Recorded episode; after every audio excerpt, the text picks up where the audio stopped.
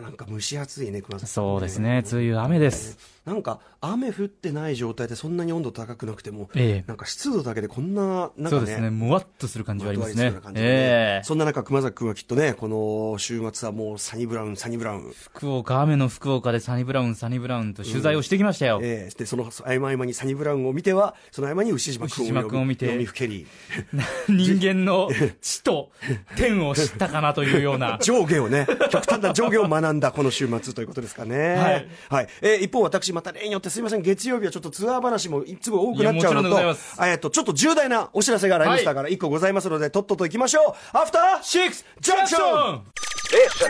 After Six Junction. 7月1日になりました。月曜日午後6時を過ぎました、T えーラジオでお聞きの方もラジコでお聞きの方もこんばんは。TBS ラジオをキーステーションにお送りしているカルチャーキュレーションプログラムアフターシックスジャンクション通称アトロク。パーソナリティは私ラップグループライムスターの歌丸です。そして月曜パートナー TBS アナウンサー熊崎和人です。はい、えー、熊崎くんがね、えーサニブラウンと牛島くんの間を、ね、はいったり来たりしていると非常に忙しく行ったり来たりす間に、私は、まあ、ライムスター結成30周年ツアー47都道府県ツアー現在やっておりまして、はいえっ、と、今週末は土曜日が、えー秋田県、えークラブスウィンドルというところ、そして日曜日が、えー青森県クォーターということでやってきて、実はこれ、あのーに47都道府県のうち、えっ、と、この青森で20箇所目で、で、なおかつ、もう東北ここで終わっちゃうっていうね。東北からじゃあだいぶ前に前にだったんですね。回りきっちゃったって感じなんですけど、えちょちょっとお越しいただいた方のメールもね、すごくまた例によって大量にいただいておりまして、ちょっとご紹介してもよろしいでしょうか？えっ、とね、じゃあこれにしようかな。タルンコさん、えーキングオブステージボリューム14、えー、47都道府県ツアー、秋田クラブスウィンドル参戦しました。本当に土着層最高のサマーナイトでした。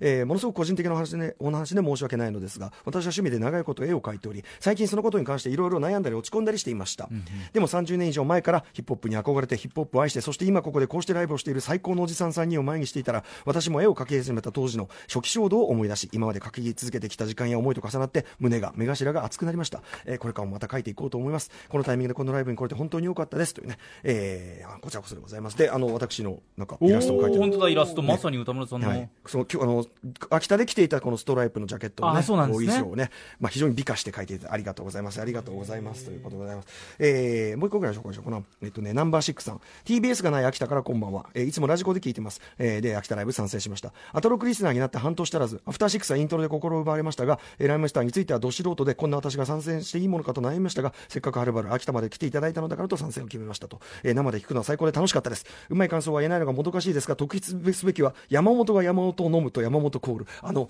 DJ ジンというのは山本ジンという男なんですけど、があの、えっと、秋田のこう名酒で日本酒でですね、はいはいはい。山本というシリーズがあって、えで彼がヤオラステージのライブの中盤ぐらいのところですかね。ヤオラその,、えーその山本のですねしかも山本のロイヤルストレートフラッシュっていう僕らの曲名にもある銘柄があってヤオラ瓶を持ってそうですねステージの前方に来てですねおうっつってみんな座れなんつってあぐらかいていきなりそれをヤオラ飲み出すという奇怪な奇怪なくだりがありまして。そんなパフォーマンスが。はい、えーナンバーシックさん、一緒に完成した人と、あれでフィフとはね、私50ということで、フィフとは恐るべしとうなりましたということでございます。ありがとうございます。ありがとうございます。うん、あとね、おもう本当に全部読み切れない。まだまだたくさん。うん。青森の方もあって、例えばですね、ちょっと僕青森、青青森のね、その町田んぼの話もあるから、はい。ちょっと、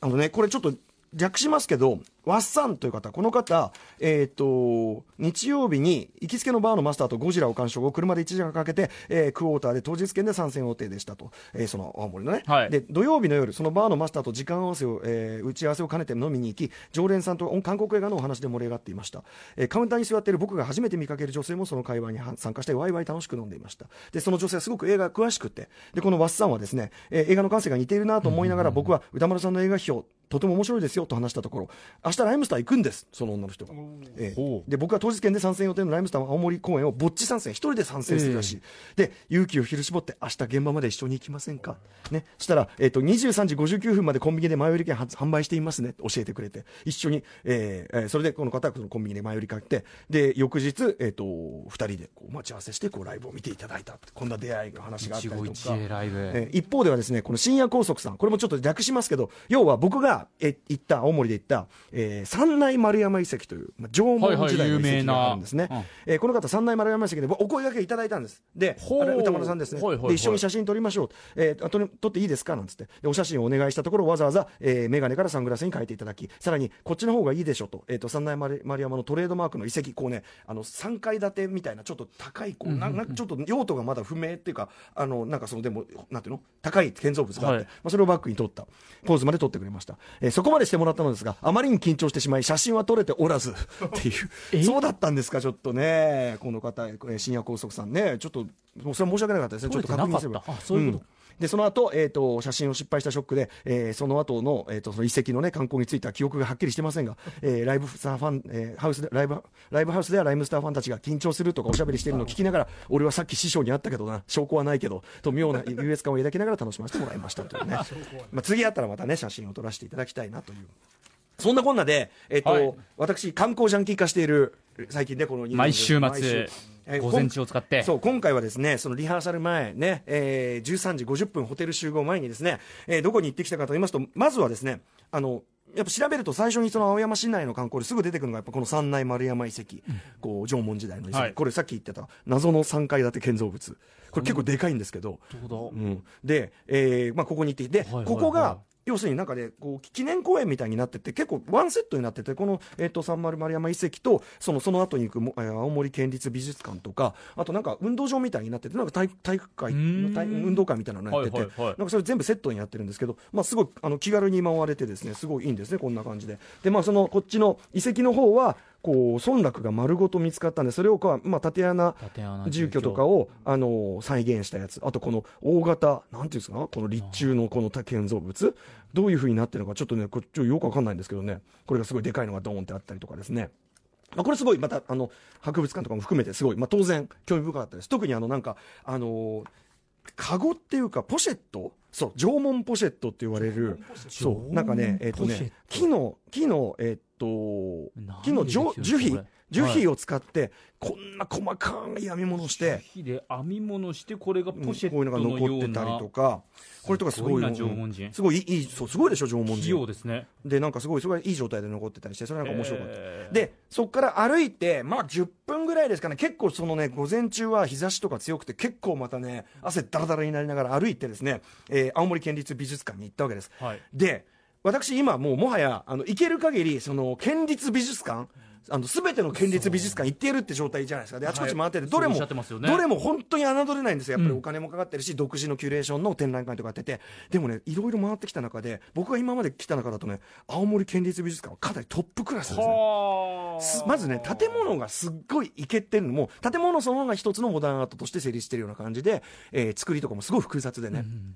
で、えっ、とね、店、見物としてはですね、皆さんちなみにこのね、青森県立、あ後で値段言うね、入場料。びっくりするからね。青森県立館。まず、一番の見どころは、はいまずそのエレベーターで上がるんですよ。そのね、チケットがあって上がると、そこにもう、目の前にちょっと歩いた先にすっごい巨大な空間が広がってるのが見えるのね。で、これ何かっていうと、シャガールわかります？シャガール。わかります。名前だけですけどシャガールが、シャガールは、えっと、まあ、あの世界大戦第二次世界大戦中に、まあ、ユダヤ系だったので、まあ、ナチスの迫害から逃げるようにアメリカに一時期亡命してたんですね。でその亡命期にシャガールが、えーバレエ団に依頼されて描いた「アルコ」って言われる作品があって要するにバレエの舞台の後ろの舞台芸術後ろに貼るこう絵なんですけど、超巨大なこう絵のセットがあってで4つあるんです4幕なんですねそれは。うん。舞台が、でだから4つそのシャガールの巨大な絵があってでこの青森県立美術館はそのうちの3つを所有してるんです。なんで？3幕分だけはフィラデルフィア美美術あのアメリカのフィラデルフィア美術館にある。あのロッキーで同じ、はい。ところがフィラデルフィア美術館が今改装工事に入ってそのシャガールの絵を期間限定で今青その青森県立美術館そのオープン時はその4枚揃えたらしいんだけどオープン時以来4つ揃ってる状態が今だけある。でとにかくこれがねすごいド迫力でちょっと写真戻ってきますこんな超巨大。人がポツンといて巨大な絵。で、その四方をこのシャガールのアルコと呼ばれるこの連作に囲まれてる状態。でまずもうこのド迫力。これもすごかった。これぜひちょっとであの観客のねあの青森の人多かったからあ青森の人ちゃんとい分かってるよなんて言ったらねちょっとあんまり分かってなかったんでこれぜひね行っていただきたい。まずアルコはすごかった。そんなすごいもので他にもですねこのね青森県立美術館はまああのすごく言っちゃえばねあああとうちの番組よりっていうかあと6より。展示物が他にもですねそのね青森県立美術館コレクション展えっ、と宗像志功のねその版画家の宗像志功さん、えー宗像志功のさまざまな作品もあるんですけど特に宗像志功の民芸品デザインだからこう前福田理香さんでやった民芸やりましたね、宗像志功のデザインの民芸品各地のそれも並べてあるこうコーナーがあったりするんです。よおおってアトロク特集まんまやなきゃ。あったりとか。あとね一番すごい豊富なのが奈良義友さん。あの丸っこい女の子の絵で有名な。あのなんかちょっと目目つきがさこう鋭いさ、えー丸っこい女の子ね。奈良義友さん。奈良義友さんの作品が非常に大量にあって中でも奈良さんデザインの秋田犬っていうあの巨大な犬のあのなんていうのかな青森、あ、ごめんなさい、秋田県、青森県、失礼しました。青森県、青森県っていう白い犬のでっかい像があって、まあ、それなんかも非常にこう見ものだし奈良吉友さんの作品の中でもほ他にもね割とこう子供たちが部屋の中でこう割って寝っ転がっているところをへこう覗くタイプのやつとか結構大掛かり系の展示がこのアルコもそうだけど大掛かり系の展示が多くてすごく敷地も大きめという大か。きいし展示のその部屋ごとの区切りとかもすんげえ洒落ててまあいいわけです。さらにはですねこれこれお聞きのねボンクラのおじさんたちこれ名前聞いたら喜んじゃうんじゃないですか。成田徹さんという、えーウルトラ怪獣の、ね、数々のデザインで、まあ、ウルトラマンとか、初期ウルトラマンのデザインの数々で知られる成田徹さんはやっぱり青森県出身で成田徹さんのそのデザイン画の数々とあと鬼をテーマにしたブロンズ像の、ね、連作があってこれがまたド迫力超やばい、えーあとそのなんていうかなスケッチがいろいろあの怪獣のデザイン画みたいなのがあったりするんだけど例えばバルタン星人のはい。初行スケッチみたいなのがあるわけよ、バルタン星人ってわかる？こうわかりますもちろんもちろん。はいバルタン星人ってもともとウルトラ球技で出てきたセミ人間の着ぐるみを流用するっていう前提でデザインされてるんだけど最初の初行のデザインだと手がまだ普通の片手はまだ手の普通の人間の手みたいなしててで反対側で多分思いついて少しずつハサミっぽくスケッチ始めてるところとかが書かれてああああ方が方が。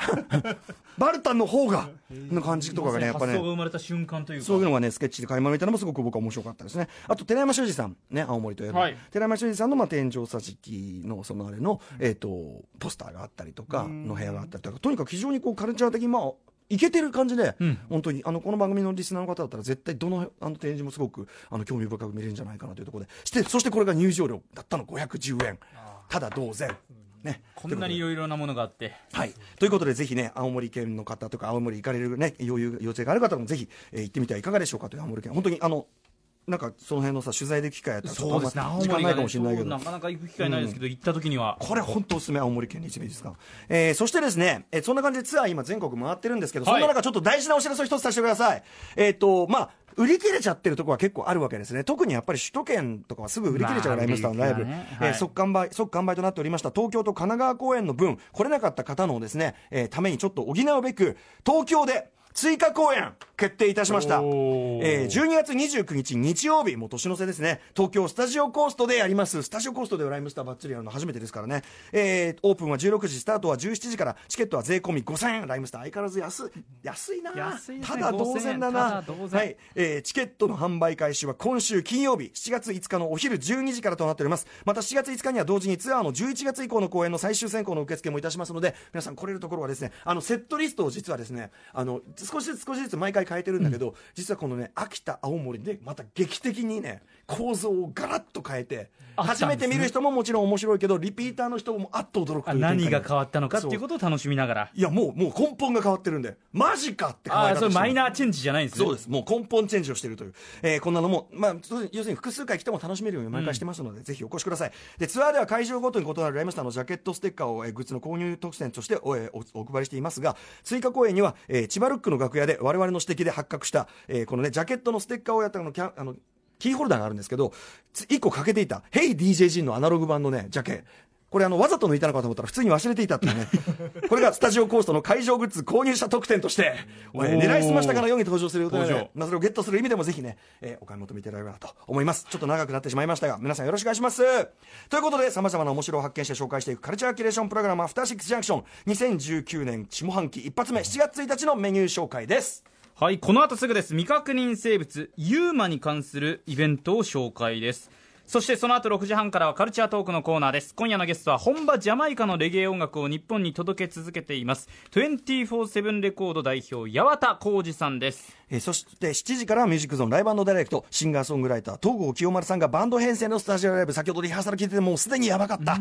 そして8時からは特集コーナー、ビヨンドザカルチャー。今夜の特集、歌丸さん何でしょ漫画闇金牛島くん完結記念インタビュー。牛島くんが描き続けたものとは一体何だったのか、作者の真鍋翔平先生に直接聞いてみよう特集。